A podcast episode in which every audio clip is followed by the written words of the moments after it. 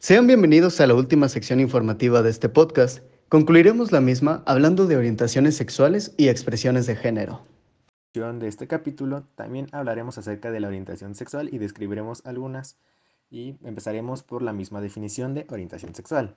Esta es la capacidad de cada persona de sentir una atracción erótica o afectiva por personas de un género diferente al suyo, de su mismo género, o más de un género o identidad de género, así como la capacidad de mantener relaciones íntimas y sexuales con dichas personas. Puedo comenzar hablando de la orientación de las mujeres que son atraídas por otras mujeres, lo que conocemos como lesbianas.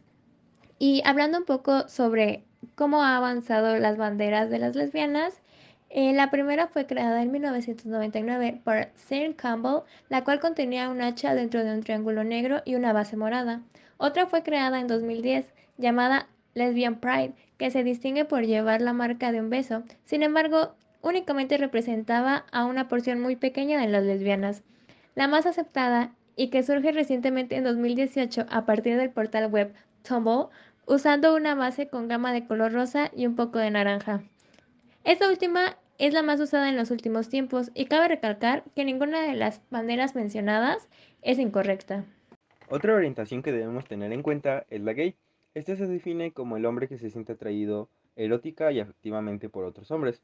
Erróneamente se utiliza para generalizar tanto a hombres como a mujeres, lo que en la definición de lesbiana sabemos que es incorrecto, pero es popularmente utilizado.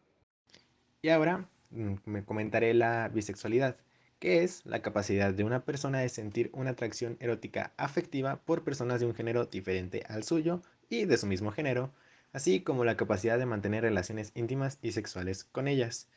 Ellos también tienen su bandera, y esta fue diseñada por Michael Page y presentada en noviembre de 1998. La bandera tiene tres colores, el rosa, que representa la atracción por el mismo sexo, el azul, que representa la atracción por el sexo opuesto, y el morado, que es la mezcla de los dos colores, por lo que simboliza la atracción por ambos sexos.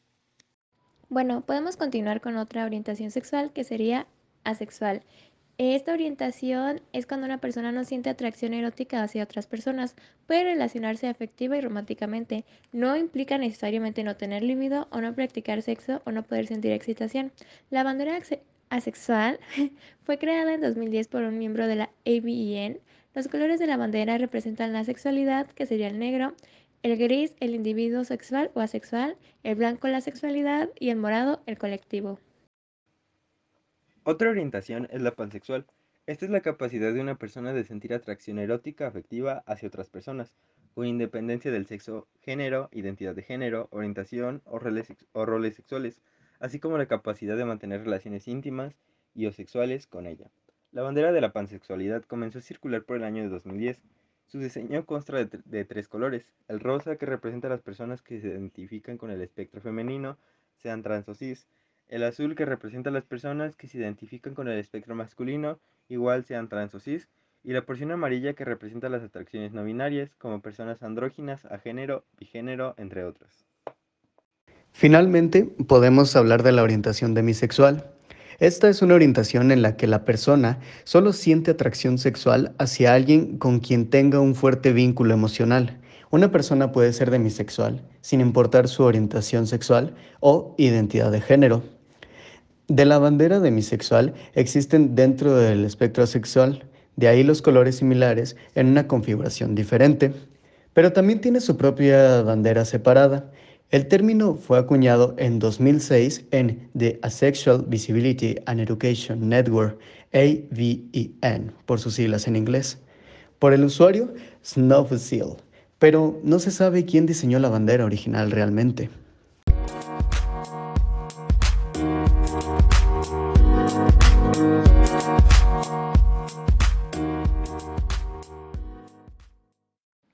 Damos fin a orientaciones sexuales y seguimos con el tema de expresión de género.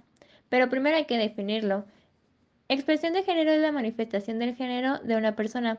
Puede incluir la forma de hablar, manierismos, modo de vestir, comportamiento personal, comportamiento o interacción social, modificaciones corporales, entre otros aspectos. Constituye las expresiones de género que vive cada persona, ya sea impuesto, aceptado o asumido. Podemos empezar mencionando el término travesti, Este, a diferencia de los términos transexual y transgénero, que son identidades de género, travesti se refiere a una práctica, expresión de género o preferencia que no necesariamente está ligada a una orientación sexual en particular. Más bien, es una persona que se viste o actúa como el género opuesto mediante la utilización de prendas de vestir, actitudes y comportamientos. También podemos hacer mención al término de intersexual, el cual define que una persona intersexual es aquella que puede tener una genitalidad que corresponde al imaginario social de un hombre o una mujer, pero tienen características no visibles que corresponden al otro sexo. Son variaciones en las características sexuales de algunas personas.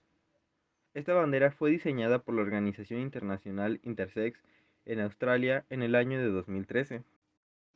El amarillo y el morado se han considerado durante mucho tiempo colores hermafroditas, el círculo simboliza la totalidad y el derecho a decidir quiénes y cómo queremos ser.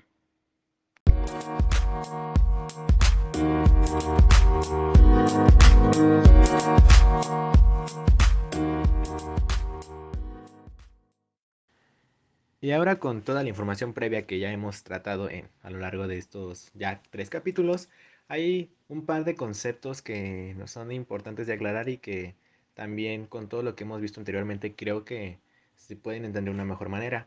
Uno es la heteronormatividad, que es la expectativa, creencia o estereotipo de que todas las personas son o deben ser heterosexuales, o de que esta condición es la única natural, normal o aceptable. Esto es que solamente la atracción erótica, afectiva y heterosexual y las personas heterosexuales, o que sean percibidas como tales, viven en una sociedad válida éticamente o legítima social y culturalmente. Agregando un término más a lo que mencionas, Alan, yo quisiera agregar la sirmonormatividad, que es la expectativa o creencia de que todas las personas son cisgénero o de que esta condición es la única normal o aceptable. Esto es que aquellas personas que nacieron como machos de la especie humana siempre se identificarán y asumirán como hombres y que aquellas que nacieron como hembras de la especie humana lo harán como mujeres.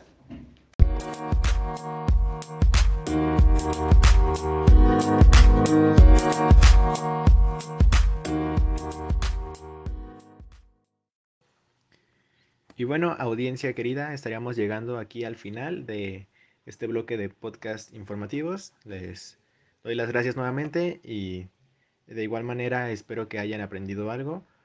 Y antes de irnos quisiera preguntarle a mi compañera, a mis compañeros de mesa si quisieran agregar algo antes de, de una despedida. Me gustaría recordarles que nuestra página de Instagram, que nos encontramos como Conociendo con Amor y Empatía, brindamos más información y somos el puente para que puedan investigar con mayor facilidad. De este trabajo yo me impresiono bastante, ya que no solamente formé parte del aporte a la información, sino que yo también aprendí. Como dicen, nuestra mente aprende incluso mucho más cuando nos toca enseñar. Y si algo me puedo llevar de este trabajo es que, recordando las palabras de Fundeo, es que a lo largo de este proyecto, si lo que se quiere es dar una imagen más representativa de la realidad y sobre todo hacer la realidad más inclusiva, como lo fue en este trabajo, el lenguaje es una de las herramientas más eficaces. Darle nombre a lo que queremos que exista, a lo que queremos identificar, fomentar y cuidar. Nombrar es siempre uno de los primeros pasos y lo es precisamente porque posibilita el reconocimiento que está en la base misma de la existencia. Por último, me gustaría invitarlos a que nos acompañen en nuestro siguiente podcast de Conociendo con Amor y Empatía, en donde tendremos una serie de entrevistas muy interesantes que podrán agrandar todos sus conocimientos. Y bueno, ya, ya con las conclusiones de mis compañeros, ahora sí es momento de dar la despedida final. Muchas gracias por escucharnos, espérenos en las entrevistas que mencionó mi compañero Luis y y de igual manera, como lo mencionó mi compañera Astrid, en nuestra página de Instagram. Muchas gracias de nuevo y que pasen bonita tarde, bonito día, bonita noche y cuídense. Adiós.